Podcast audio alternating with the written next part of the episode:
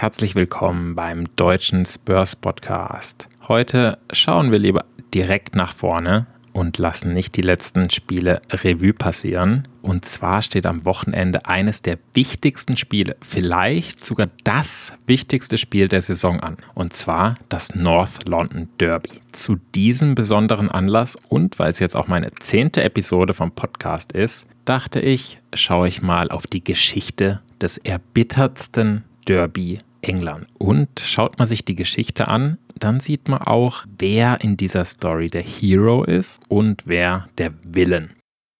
Bleib also dran, um das herauszufinden. Viel Spaß!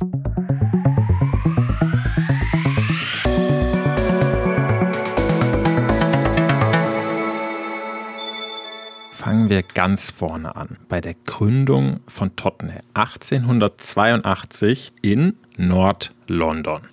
Arsenal wurde erst vier Jahre später gegründet und zwar im Süden von London. Circa 30 Jahre später, im Jahr 1913, ist dann Arsenal umgezogen und zwar nach Nord-London, was ja die City oder die Hood von Tottenham war. Und ja, da kam es auf jeden Fall schon zum ersten Bruch zwischen den zwei Teams. Heutzutage ist die Distanz zwischen den beiden Stadien nur sechs Kilometer. Das Derby ist auf jeden Fall damit ein sehr lokales auch, was mitten im im Stadtteil ausgetragen wird. Und je nachdem, welches Team besser ist, dementsprechend hat Nord-London dann die Farbe. Also, wenn Tottenham gewinnt, dann ist Nord-London weiß.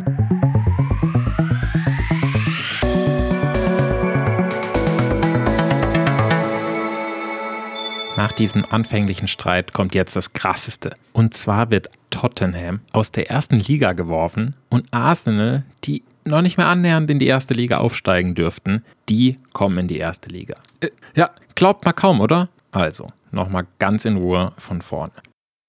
Die erste Liga sollte um zwei Plätze erweitert werden. Und 19. war Chelsea und 20. Tottenham. Die beiden Teams sollten also eigentlich absteigen. Es gibt also zwei Lösungen für das Problem. Entweder lässt man die beiden Teams nicht absteigen und hat trotzdem zwei Aufsteiger. Oder man lässt nicht nur die ersten beiden Teams aufsteigen, sondern die ersten vier Teams. Auch logisch, oder? Was hat man aber gemacht? Man hat Chelsea oben gelassen und jetzt würde jeder normale Mensch denken, dass dann einfach Platz 3 auch aufsteigt. Aber sie haben Arsenal aufsteigen lassen, die sich zu diesem Zeitpunkt auf Platz 6 befanden absolutes Desaster einfach nur. Und im Nachhinein wurde dann auch ja, Befangenheit vermutet, weil der Chef von Arsenal anscheinend ein großer Freund war vom Liga-Vorsitzenden. Und man hat aber nie was nachweisen können. Aber ja, ich lasse die Fakten für sich sprechen. Jeder darf natürlich seine eigenen Schlussfolgerungen ziehen.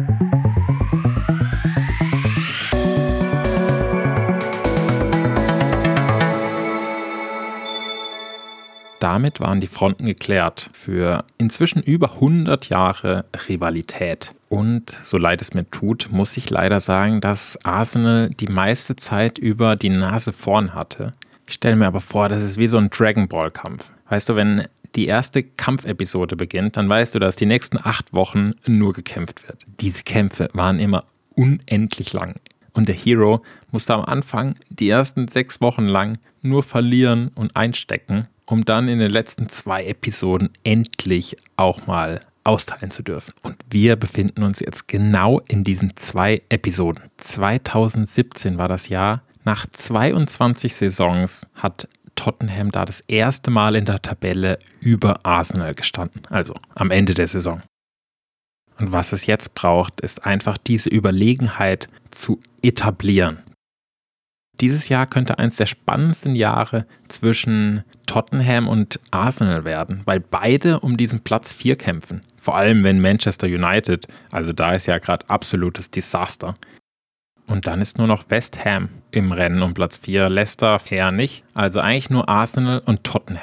Das Spiel ist also ein echtes Sechs-Punkte-Spiel. Nord London Derby. Und vielleicht am Ende der Entscheider über Platz 4, über Champions League. Ich bin also hochgespannt auf Sonntag 17.30 Uhr. Und zur Erinnerung, wir sind ja noch ungeschlagen unter Conte in der Liga. Die Pokalspiele waren jetzt nicht so optimal, aber man muss auch sagen, dass wir von der Bank einfach nicht so die Stärke bringen können. Das heißt, wenn wir nicht unsere erste Elf spielen, dann sinkt das Niveau sehr schnell ab. Ein positiver Aspekt ist, dass Arsenal jetzt einen Tag weniger Regenerationszeit hat, dafür halt auch ein Spiel weniger in den letzten zwei Wochen. Bei Tottenham fehlt halt leider Jongmin Son, was natürlich ein riesen äh, Nachteil ist. Erinnern wir uns an sein Tor gegen Arsenal. Boah, was für ein Traumtor. Aber gut, schauen wir, was der Sonntag bringt. Danke euch fürs Zuhören, drückt die Daumen und come on, you Spurs.